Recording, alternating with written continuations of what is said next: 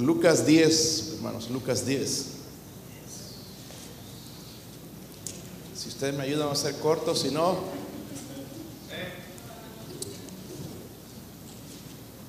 ya les di el secreto hermanos, para mantenerse aquí con calor si está haciendo frío. Amén, amén, mucho amén. Pensé que no iban a regresar después de ese mensaje esta mañana, pero sí veo que. Veo que sí ayudó, hermanos, qué bendición. Lucas 10, hermanos, versículo, solo un versículo esta mañana leyeron mucha Biblia, demasiada, ¿verdad? Y no se vayan a volver locos. Lucas 10, versículo 20, hermanos. Dice ahí, pero no os regocijéis de que los espíritus se os sujetan, sino regocijaos de que vuestros nombres están escritos en los cielos. Vamos a leerlo todo juntos, hermanos. Dice, pero no regocijéis de que los espíritus se os sujetan, sino regocijaos de que vuestros nombres están escritos en los cielos. Padre, ¿podría ayudarme, Señor, una vez más, Señor, en esta noche? Señor, soy un siervo inútil, necesitado, Señor, de sus misericordias, su gracia, Dios mío. Ayúdeme hoy, Señor, a predicar este mensaje, Señor, con claridad, poder del Espíritu, Señor. Que seamos transformados, Señor. Transforme nuestra vida, Señor. Por favor, cámbianos. Ayúdenos, Señor, a encontrar esa herramienta, Señor, tan poderosa, Señor, para transformar nuestras vidas, Dios mío.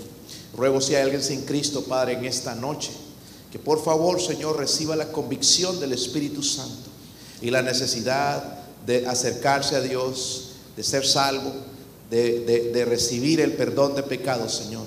Oro, Señor, por su bendición en el nombre de Jesucristo. Amén. Pueden sentarse, hermanos. Versículo 17 dice que volvieron los 70 con, ¿con qué? Lo que traemos hoy, ¿verdad? Con gozo, diciendo, Señor, aún los demonios se nos sujetan en tu nombre. Regresaron, hermanos, entusiasmados con las cosas que estaban logrando, diciendo, Señor, aún los demonios se nos sujetan en tu nombre. Este era un poder que Dios les dio, ¿verdad? Para poder reprender los demonios y en el nombre del Señor Jesucristo las personas eran libradas. Nosotros no tenemos ese poder para hacerlo, ¿verdad? La única manera hoy en día de que una persona sea ah, librada de los demonios es que sea salva, primeramente. Porque una persona salva no va a ser poseída por ningún demonio. Sí puede ser influenciada, pero no poseída por un demonio. Ahora, cuando estos 70, estos 70 eh, personas que él escogió regresaron, estaban como? Gozosos, ¿verdad? Por los triunfos, hermanos, era un triunfo diciendo, Señor, qué bueno que nos enviaste, mira lo que está pasando, no, eh, no solamente fue salva, gente salva, sino que también los demonios mismos se nos sujetaban. Pero miren el versículo 18, Jesús les dice esto, versículo 18 dice, yo veía a Satanás caer del cielo como un rayo. Muchos de los grupos de rock, ¿verdad? Heavy eh, duty o, rock pesado, como le llamen, tienen una, como un rayo, ¿verdad? simboliza justamente eso. Pero ahora, es una frase difícil de, explicar. Puede haber dos posibilidades. Puede tener dos significados. Primeramente que Jesús, Jesús sabe el final de Satanás, ¿sí o no? Sabía el, final de Satanás, sus poderes infernales, que, que ya ha sido derrotado a pesar de que no ha habido una conquista total, que sí va a haber una conquista y parece que va a ser pronto, ¿verdad? Cuando el Señor regrese. El otro significado podría ser una advertencia en contra del orgullo, ¿verdad? El pecado de Satanás fue el orgullo. Y quizás Jesús le está advirtiendo a sus discípulos, guárdense del orgullo. Ahora al ver todo esto que están haciendo, la obra de Dios, tienen que tener cuidado de que no vayan a pensar que es su obra, sino que es obra de Dios. Y les está advirtiendo acerca de ese enemigo del orgullo, ¿verdad? Ah, creo, hermanos, que hay dos verdades en este versículo que nos van a ayudar a crecer espiritualmente. Yo quiero crecer espiritualmente. Necesito crecer espiritualmente. No sé ustedes, pero yo creo una necesidad en, mi vida. Es más, necesitamos, si usted ya ha crecido espiritualmente al punto ya de ser tan espiritual, pues aquí hay otras cosas, hermanos, que batallamos. Depresión. ¿Quién no se deprime? Aflicción, preocupación, etcétera, etcétera. Hermanos, tantas cosas que nos agobian, pero creo, hermanos, que apropiarnos de esa verdad nos va a ayudar a, a vencer el, ir, hermanos, como esta mañana mencioné, a la obra de Cristo en la cruz. Qué tremendo fue la obra de Cristo en la cruz, hermanos, no solamente para salvarnos, sino para darnos el poder de vencer sobre todas estas cosas. Miren en 2 de Corintios 13, 2 de Corintios 13, el versículo 11. Pablo lo dijo de esta manera. Esto nos va a ayudar a conocer más a Dios. Hablamos esta mañana de que necesitamos conocer a Dios. Era la oración de Jesús que te conozcan a ti y que conozcan a Jesucristo. También necesitamos conocerle más. Segunda de Corintios 13, el versículo 11. Pablo lo dice así entonces. Dice, por lo demás, hermanos, tener qué? Tener gozo. Perfeccionaos, miren una serie, unos pasos ahí, consolaos, sed de un mismo sentir, vivir en paz y el Dios de paz y de amor estará qué? Con vosotros. Cuando hacemos estas cosas, dice que el Dios de paz va a estar con nosotros, pero necesitamos gozarnos. Ahora la pregunta es, ¿cómo nos vamos a gozar? En un momento vamos a ver un poquito más de este versículo. vamos a ver dos verdades rápidamente, si me ayuda esto. Dos verdades, hermanos, que creo yo son el elogio más grande que tenemos. La bendición más grande que tenemos. Miren el versículo 20, otra vez volviendo a Lucas. Lucas 10, versículo 20. Quiero enfocarme primeramente en la segunda parte. Dice ahí, si no regocijaos eh, de que vuestros nombres están escritos en los cielos. ¿Sí ven esa frase? Esa oración. Si no dice regocijaos de que vuestros nombres están escritos en los cielos. el precepto ahí el mandamiento es que regocijaos. Amén. Pero pastor, no me da ganas. El mandamiento es regocijaos. So, la verdad, ¿cómo puedo regocijarme algo que no entiendo? ¿Verdad? Porque ahí me dice regocijaos. Ahora vayan rápidamente, yo sé que son buenos con la Biblia, hermanos, Hebreos 2. No pierdan Lucas, vamos a regresar ahí. Hebreos 2. En Hebreos habla mucho de la salvación y hay unos pasajes claves que nos pueden ayudar. Hebreos 2, versículo 1. Recuerdan cuando les digo siempre, hermanos, cuando encuentran pero, por tanto, entonces, pónganle mucha atención, subrayenlo en su Biblia. Yo tengo un cuadernito, hermanos, cuando leo la Biblia y anoto ahí un versículo que fue de bendición a mí. ¿Sabe por qué? Porque la mente se olvida. En otras ocasiones lo he dejado así y voy a predicar este mensaje de este versículo y ya después no me he acordado.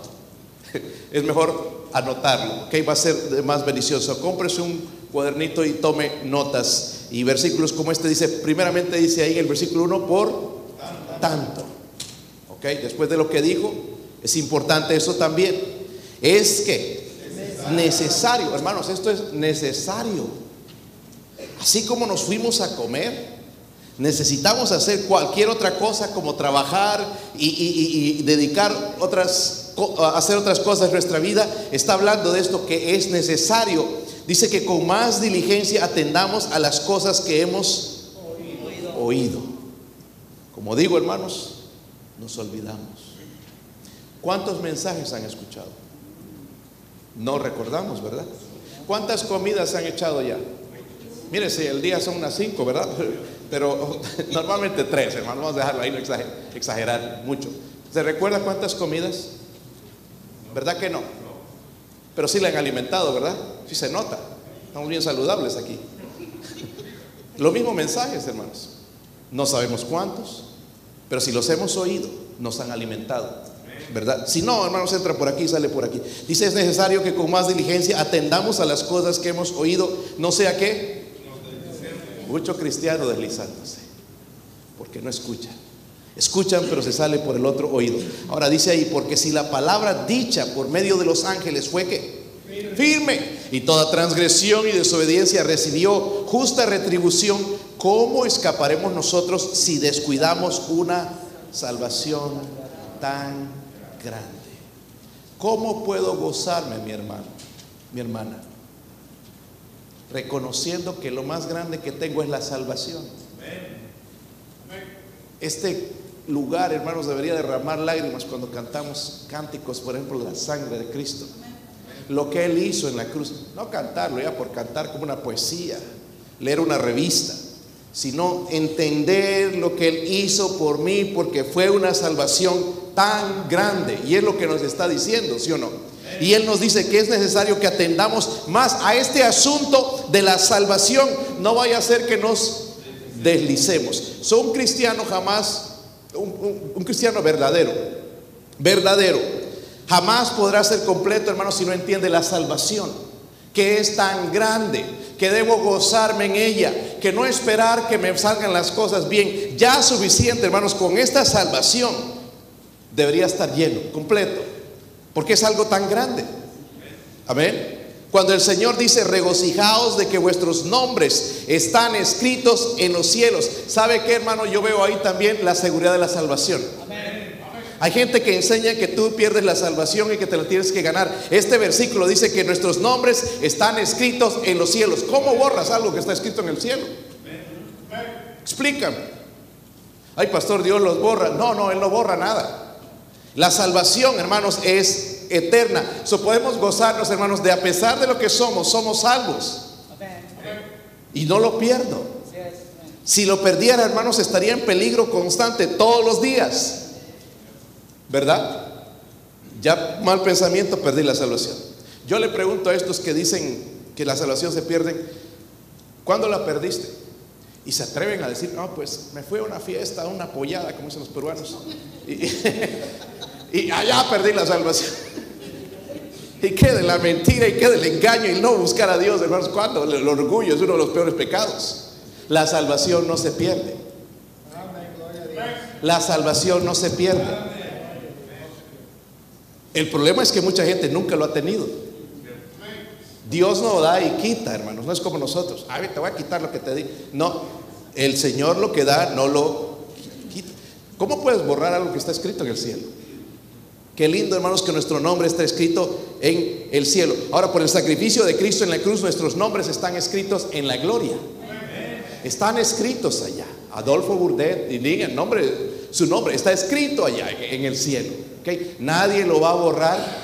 Es la obra de lo que Cristo hizo en la cruz. Ahora, cuando ven ahí la palabra escrito, dice que están escritos en dónde?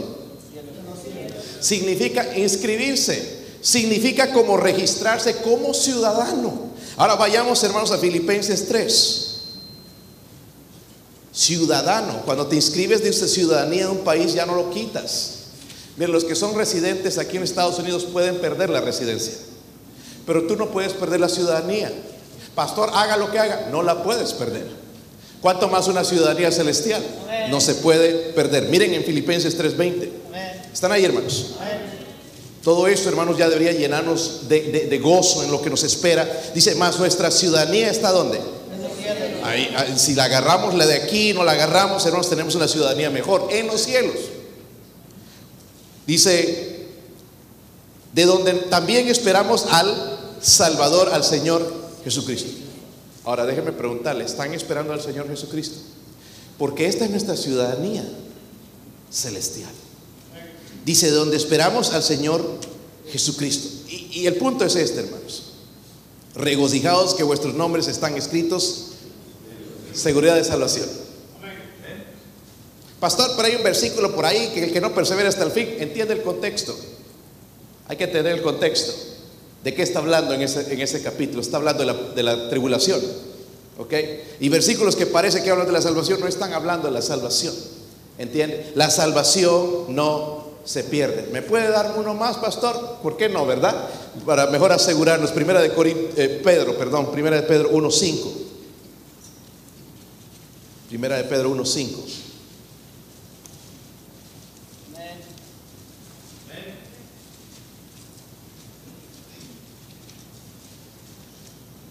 ¿Están ahí? Mire lo que dice, que sois guardados, poder de Dios, mediante qué? la fe. Somos guardados, hermanos, en la salvación por el poder de Dios mediante la fe para alcanzar la salvación o todos los beneficios de la salvación que están preparados para ser manifestada en el tiempo postrero. La salvación no se pierde. Miren Apocalipsis 3.5. Apocalipsis 3.5.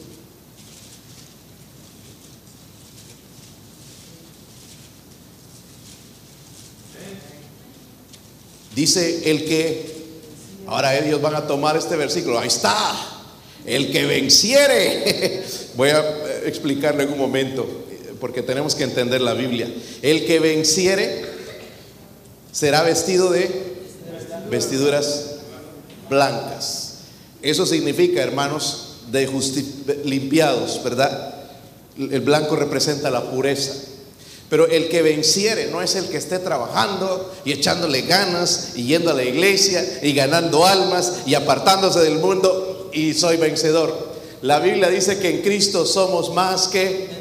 En realidad, vencedores somos cuando nosotros estamos en Cristo cuando somos salvos, cuando hemos puesto nuestra fe en Él. Dice, el que venciere, el que venciere es el que tiene a Cristo. Amén. Porque recuerden, esta mañana mencioné que la batalla no es nuestra, es de Dios. Dice, y no borraré su nombre del libro de la... Eso lo dice Dios, el libro de la vida. Y confesaré su nombre delante de mi Padre y delante de los... Mire qué glorioso es, hermanos. Tantos millones de personas allá y Él va a confesar nuestro nombre. Delante de todas estas personas, todos estos creyentes de todos los tiempos, de todas las naciones, Él va a confesar, ¿verdad? Dice, no borraré su nombre del libro de la vida y confesaré su nombre delante de mi Padre y delante de los ángeles. So, la salvación, no sé. ¿Ya la han perdido algunos? No, si la perderían, algunos ya la perdieron hoy, por no decir amén. La salvación no Gloria a Dios por eso, ¿verdad? Qué salvación tan grande, que siendo como soy, que, siendo así, hermanos, a veces indiferente y frío a Dios, la salvación no se pierde. La salvación de, de Cristo, hermanos, fue perfecta. Amén. Nos salvó, nos limpió de todos los pecados pasados, presentes y futuros. Ahora, pastor, ¿puedo entonces hacer lo que me da la gana? La Biblia dice que no. Porque el acercarme a Dios, ver su santidad, me aparta más del pecado. ¿Verdad? mientras más me acerco a Él, más me voy alejando del mundo, porque ya no quiero el mundo, sino quiero conocerlo más a Él. Eso es lo que significa conocerlo. Si sigues viviendo una vida mundana, todavía no lo conoces a Él. Por lo que Él ofrece es mucho mejor que lo que ofrece el mundo. Lo que ofrece el mundo es temporal. Amén. Pero lo que ofrece Jesús es eterno. Gozo eterno, hermanos. Allá no va a haber caras largas. Sí, enojados, ¿verdad? Y frustrados y molestos. Y, yo entiendo, hermanos, todo eso es culpa de la caída del hombre. Estamos recibiendo los resultados. Desde Adán y Eva, hermanos, la caída del hombre. Nos, estamos, nos preocupamos con la situación, con las cosas que vemos, con, con el futuro incierto. Nos preocupamos, ¿verdad? Pero en Cristo podemos encontrar eso, hermanos, seguridad. Regocijaos de que vuestros nombres están escritos en los... Y mejor que mejor tiempo, hermanos, que ahora regocijados. Eso es un mandamiento. Miren el versículo 20 otra vez. So, primeramente la, seguridad de la salvación. Ahora, versículo 20, esto es importante también. La primera parte del versículo lo dejé para el final. Nos comimos el postre primero. Y ahora vamos al, al banquete, ¿verdad? La comida. Dice, pero nos... Estoy en Lucas 10, versículo 20. Pero nos que Primero nos dice regocijaos. Ahora dice, no regocijéis de que los espíritus se sujetan. Hablamos de la seguridad de la salvación. La salvación no se pierde. Gloria a Dios por eso, ¿verdad? Que no se pierde. si no voy a la iglesia, no voy a perder la salvación. Quizás pierdo comunión con Dios, pero no pierdo la salvación. Pero aquí en el versículo 20, hermanos, veo otra cosa. La sensatez del creyente, lo que debería tener el creyente. Al principio la advertencia, no regocijéis de que los espíritus se os sujetan. So, mire, Lucas va a contrastar, hermano, las fuentes de gozo superficiales. Lo, va a hacer un contraste con las significativas, con lo que de verdad deberíamos gozarnos. Hay un contraste que está haciendo. 70 hombres, dice en el versículo 17, Volvieron los 70 con gozo, diciendo, Señor, aún los demonios se nos sujetan, Señor, mira la obra que estamos haciendo, milagros en tu nombre. Ah, bien orgullosos y el Señor tuvo que pararlos. No se regocijen de eso, ¿verdad? Estaban bien entusiasmados, pero Él va a dirigir la atención, hermanos, a algo que es mucho más importante. ¿Qué es lo más importante en este versículo? Que nuestros nombres están escritos ¿dónde? Eso es lo más importante de este versículo. Porque nosotros, hermanos, podemos ir a hacer la obra y nos vamos un sábado y que nos ganamos cinco y ya nos podemos poner hasta medio orgullosos. Que bueno soy, los demás no ganan almas. Ya nos podemos poner. Y Dios dice: No, no te goces en eso. Estás haciendo bien. Pero hay algo más grandioso. Regocíjate de que tu nombre está escrito en la gloria. Ahora, ¿por qué dice eso? No estuvo mal, hermanos, de que ellos se regocijaran en realidad, ¿verdad? Nos gozamos cuando gente salva, ¿sí o no? Si no deben tener un gozo mayor de un milagro que es mayor. Dígame cuál es ese milagro. ¿Cuál es el milagro más grande que Dios ha hecho en toda la historia de la humanidad? La salvación. ¿Me entienden? Yo no tengo nada. Eh, mira, nosotros vemos nuestra vida, hermanos, desde el punto de vista humano. Pero lo más grandioso, si lo viéramos de Dios, es que ya no vamos a ir al infierno. Ya no, mis hermanos. Ya la deuda fue pagada. A mí me gustaría que alguien pagara mis deudas, pero la deuda del pecado fue pagada, fue saldada. Cero.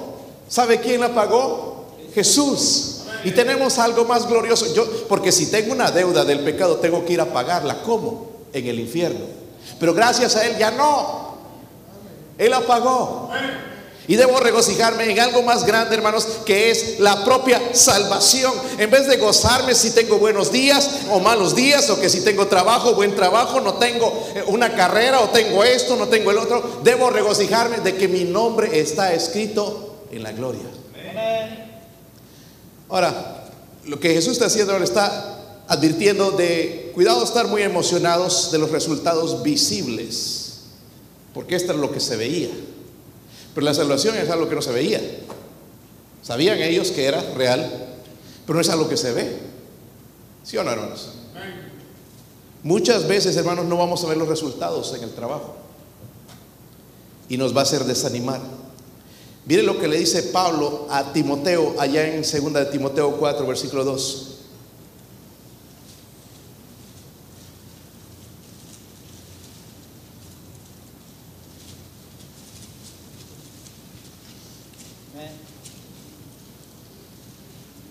Una advertencia a Timoteo. Dice que prediques la palabra, instes a tiempo y fuera de, en buen tiempo y en mal tiempo. Porque hay predicadores, hermanos, o personas que predican bien bonito, todo cuando las cosas van bien, pero cuando todo se viene abajo ya no tienen palabras. Y él está diciendo, cuando estés bien, cuando estás mal, sigue predicando el mismo mensaje. Amén. Si estamos demasiado emocionados, hermanos, cuando las cosas van bien, nos vamos a deprimir, a desanimar cuando las cosas van mal. Eso es lo que Dios está diciendo. No se emocionen tanto, sí, regresaron con gozo y vieron gente salva, librada de demonios, pero no se regocijen tanto en eso. Regocíjese, mis hermanos, en que ustedes, sus nombres están escritos en la gloria. ¿Por qué? Porque a veces no van a haber resultados en la obra. Hay tiempos secos, hermanos, para todos. ¿Se han dado cuenta? Secos. siento seco, hermanos, como palo en el invierno, ¿verdad? Así, pelado y seco, donde no vemos nada. Y nos cuestionamos, ¿será que Dios me está usando, está haciendo? Dios sigue obrando. Pero nosotros no lo vemos. Por detrás, Dios siempre está obrando como en esta mañana, ¿verdad? Alguien estaba preguntando acerca de la salvación, acerca de qué tienen que hacer para bautizarse. Uno no ve todas estas cosas, no lo ve toda la, iglesia, hermanos, pero Dios está obrando por detrás, ¿verdad? Nos hemos acostumbrado, quizás nos quiere mostrar, incluso hemos fallado nosotros, veces como cristianos, en tratar de mostrar siempre lo que está pasando. Y es bueno, mis hermanos, pero a veces Dios está obrando detrás y no lo vemos. Y por eso les advierte, miren, no se regocijen tanto de la obra que están haciendo, de las almas que ganan, de, la obra que están haciendo en la iglesia. Regocíjense, mis hermanos, de que sus nombres están escritos en los cielos. Porque ese gozo, hermano, nunca lo puedo perder. Un mes gano un alma, no. ¿Sí o no? Un mes voy a echarle ganas y las cosas me van a ir y otro mes me va a ir mal. Entonces ya no tengo que regocijarme. Pero si me regocijo, gloria a Dios, soy salvo. Gloria a Dios que mi nombre está escrito en la gloria. Nadie lo puede borrar. Está escrito allá, soy salvo, voy al cielo, voy a la gloria. Todo esto que está aquí en este mundo es temporal. Un día me voy a parar con Dios, voy a conocer toda la realidad, voy a ver cara a cara a mi Señor. Y el Señor va a quitar todo sufrimiento de mi vida. Un día va a ser así. ¿Por qué? Porque mi nombre está escrito en la gloria. La pregunta es, ¿está escrito su nombre en la gloria? Por eso, hermanos, el Señor dejó escrito nuestro elogio más alto. Esto no nos va a decepcionar. Es bueno ser salvo, ¿verdad? Sí, hay hermanos que no se pueden gozar todavía. Es, es un mandamiento. Regocijaos que vuestros nombres están. Esto es educarme, es aprender. No lo hago, pastor, parezco loco. Regocíjese de que su nombre está escrito en el cielo. Dígale un gloria a Dios alguna vez al Señor de que mi nombre está escrito en el cielo. Porque las cosas me pueden ir mal en la familia, en, la obra, en, en, el trabajo, donde sea, pero nunca me va a ir mal con Dios. Mi nombre está escrito en la gloria. Por eso hay tanto cristiano desanimado. Porque le va mal y ya. Le va bien, le va mal y, no se sabe ya qué son. Debemos mantener eso siempre. ¿Cómo lo vamos a mantener? Cuando nos regocijamos de que nuestros nombres están escritos en la gloria. ¿Qué vamos a hacer mañana, hermanos, cuando recibimos una mala noticia? Me voy a regocijar de que mi nombre está escrito en la gloria. Amén. ¿Sí lo entienden? Ahora, si hay un momento donde debo preocuparme, debo agüitarme, Miren en Apocalipsis 20, con eso vamos a terminar.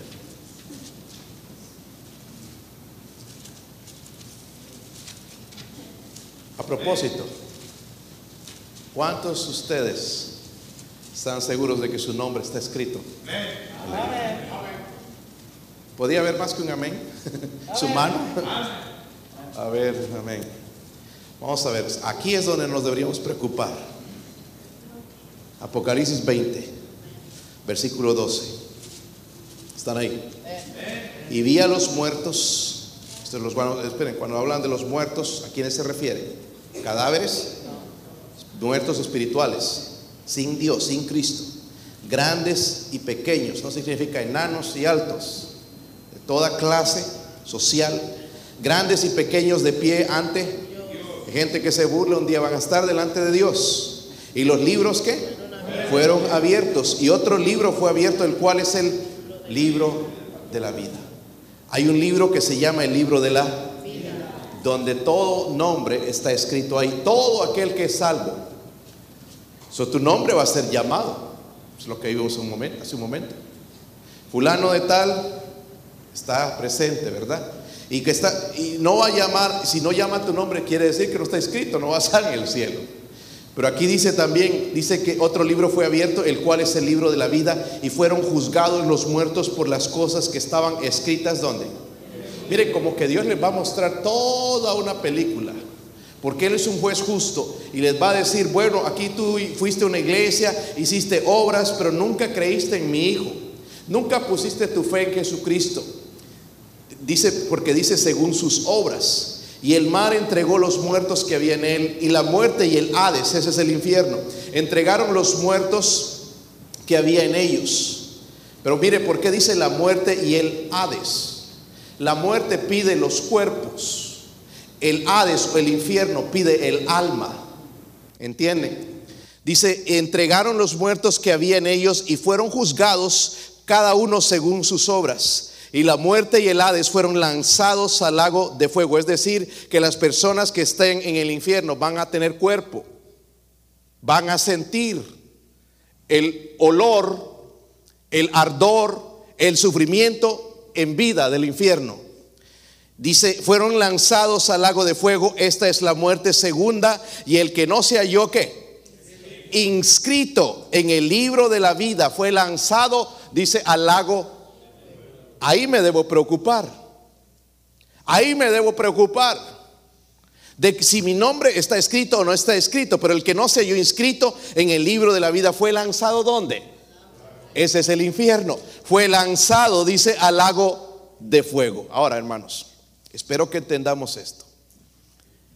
Qué gloriosa salvación. Qué tremenda salvación. Qué tremendo amor de nuestro Señor por morir por nosotros. Qué privilegio, hermanos, ser salvos. Y yo no me avergüenzo delante de nadie. A veces hay gente que no cree, se burlan. Pero es un gozo ser salvo. Es una bendición ser salvo. Es lo que me anima, es lo que me da fuerza. No es la gente, no es a veces la familia, es el, que mi nombre está escrito en la gloria, el que soy salvo, el que un día las cosas van a ser mejores de lo que están aquí. ¿Entendemos eso? So deje de empezar a regocijarse que, que ay, le pegué al gordo, a la lotería o no sé qué cosa, y estoy contento y otro día te lo roban todo, ya estás aguitado. Regocijémonos de que somos salvos. ¿Podíamos aprender eso, hermanos? So, cuando viene un predicador aquí dice, es bueno ser salvo. Amén. Tenemos que aprenderlo. Regocijarnos. So, mañana cuando entras al trabajo, ¿Y por qué viene con esa sonrisa Colgate? Colgate dicen en español, ¿verdad? Digo, decimos. Este, soy salvo. Oh, pero ¿qué, ¿qué, hace? Dice, regocijaos que nuestros nombres están escritos. Uy, ahí empiezas, hermanos, y le cuentas la historia de la salvación. ¿Y cómo se obtiene eso? A ver, déjame contarte la historia. Y ahí te sientas y le empiezas a contar. Regocijaos de vuestros nombres están escritos en los cielos. Si usted no es salvo, su nombre no está escrito en el cielo. Vamos a orar pedir al Señor mientras mi esposa toca algo. Vamos a aprender, hermanos, como cristianos, a regocijarnos. Cada vez que se hable de Cristo, regocijarnos. Cada vez que se hable de esa salvación, regocijarnos. Es un mandamiento del Señor. Padre, le pido, Señor, su bendición. Ayúdenos, Señor, por favor